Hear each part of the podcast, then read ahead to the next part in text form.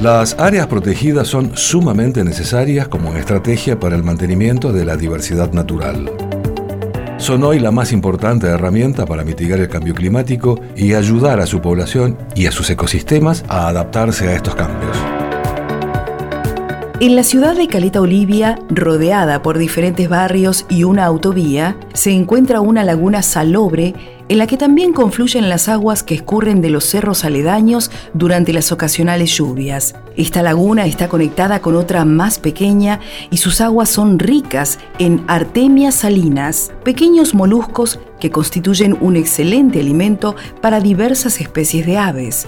La laguna es frecuentada por chorlitos, cisnes, patos y abutardas, entre otras especies. Pero probablemente el ave más característica de las que la visitan sea el flamenco, ya que se ha registrado un notable número de ellos.